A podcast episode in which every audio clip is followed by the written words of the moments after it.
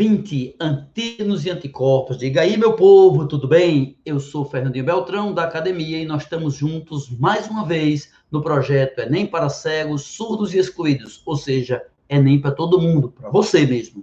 São 400 aulas de todo o conteúdo do Enem até o Enem. Tudo isso voltado para os grupos de maior vulnerabilidade no campo da educação. E tudo de graça por multiplataforma para entender bem e compreender o projeto, assista no YouTube este vídeo e embaixo dele na descrição você verá um outro videozinho explicativo, aula zero. É muito importante que você compreenda o projeto todo antes de começar a assistir aulas salteadas. Assista numa sequência lógica. A propósito, no YouTube, não deixe de clicar na plaquinha vermelha, inscreva-se. Basta clicar e você será inscrito no nosso canal e clica no sininho para ser avisado toda vez que a gente tiver ao vivo, como a gente está ao vivo agora, para estudar antígenos e anticorpos. Vamos lá começar a nossa aula.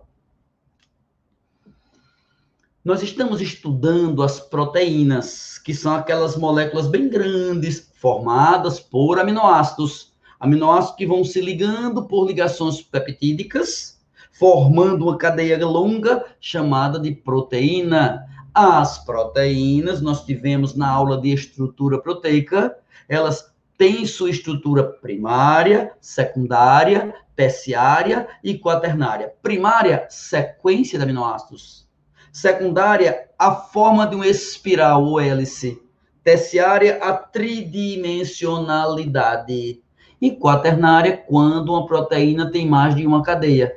Eu estou falando tudo isso para revisar a aula de, do, antes de ontem, uma aula dessas aí, a 16, a 17 ou a 18, mas também, também, para lembrar você que anticorpos são moléculas quaternárias. Qualquer anticorpo que tenha no seu corpo, no seu organismo, ele contém várias cadeias proteicas, ok? Existem vários tipos de anticorpos, M antiviral, a lágrima e saliva, D receptor de membrana, A tá na alergia. Então, anticorpos são moléculas orgânicas proteicas de defesa. Elas defendem o seu organismo como é que elas podem defender? Maneira número um: anticorpo é uma proteína que se liga, que se prende a um vírus. Ao aderir a um vírus, lembra que vírus tem uma capa de proteína. Então, quando ela adere nessa capa, deforma o vírus e ele perde sua capacidade infectante. Vírus, quando ganhou anticorpos em volta dele, não faz mal a ninguém. Então, vírus pode ser combatido, sim, através de anticorpos. Mas não são só vírus que são combatidos, toxinas. Vou te dar um exemplo de toxina. A doença chamada tétano. Quem tem tétano está doente porque no corpo dele, no sangue dele, está circulando um veneno, uma substância tóxica chamada toxina tetânica, fabricada por uma bactéria. Pois bem, essa toxina faz mal, mas se você tiver tomado vacina, então você vai aprender a produzir anticorpos. Você vai ter anticorpo contra essa toxina. Significa que ela mal algum vai lhe fazer. Então, anticorpo pode utilizar vírus, inutilizar moléculas tóxicas mas a função mais comum, mais frequente de anticorpos, aquela mais vista, é anticorpo que se agrega, que cola, que se prende do lado de fora de bactérias. Quando você tem uma doença bacteriana e que você fica doente daquela bactéria e o anticorpo cola, prende-se, se agrega na superfície.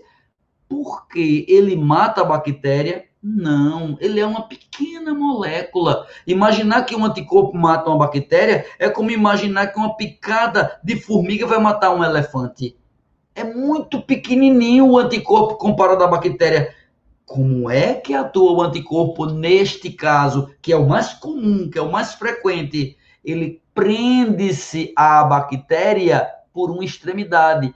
E a outra extremidade dele atrai, chama, agrega, serve de atrativo para células sanguíneas chamadas neutrófilos, neutrófilos ou fagócitos, é a mesma coisa, neutrófilos fagocitadores, que são células do sangue, são glóbulos brancos que comem as bactérias, acabando com elas. Como é que eles sabem que encontraram uma bactéria?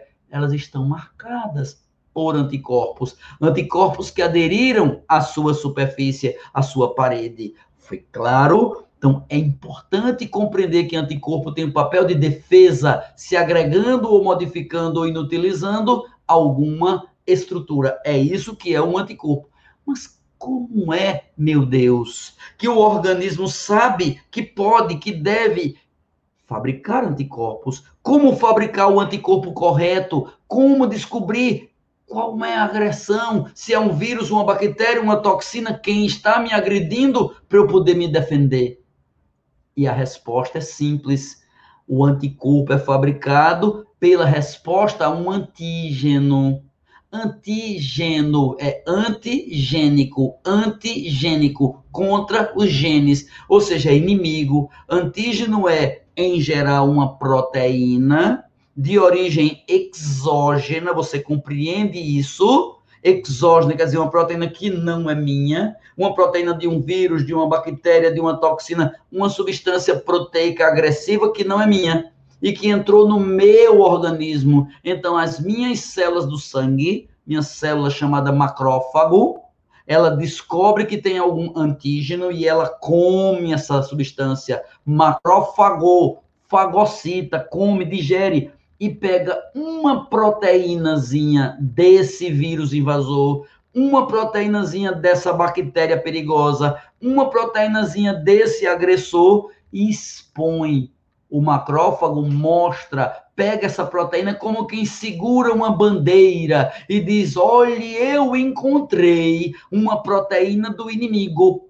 E aí os leucócitos principalmente o grupo dos linfócitos, eles vão analisar esta proteína e coordenar a produção, a fabricação de anticorpos. Anticorpos, aquelas proteínas que eu falei no começo, que são proteínas de defesa. Então você só se defende depois que é agredido. É por isso que você fabrica anticorpos quando você tem uma doença. Você pegou sarampo, não pega mais Pegou rubéola, não pega mais.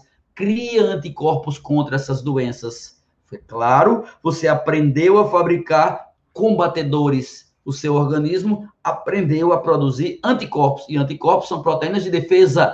Tá claro? Tem mais, tem mais. Veja bem, esses anticorpos, quando são fabricados por um primeiro contato com um antígeno, a quantidade de anticorpos é pequena se chama exposição primária ao anticorpo.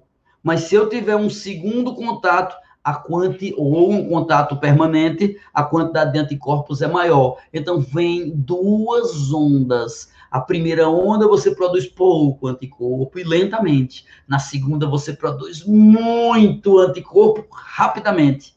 É por isso que quando você vai tomar uma vacina, vacina nada mais é que antígeno, uma injeção contendo o agressor, uma injeção contendo antígeno.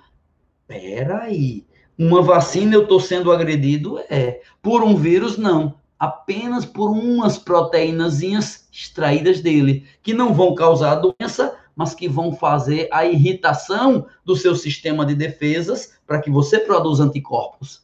Então, você tomou uma vacina, tomou antígeno na primeira dose, em geral, ainda não é suficiente para lhe dar defesa de verdade. Mas tomou a segunda dose, a dose de reforço, fabrica anticorpos suficientemente.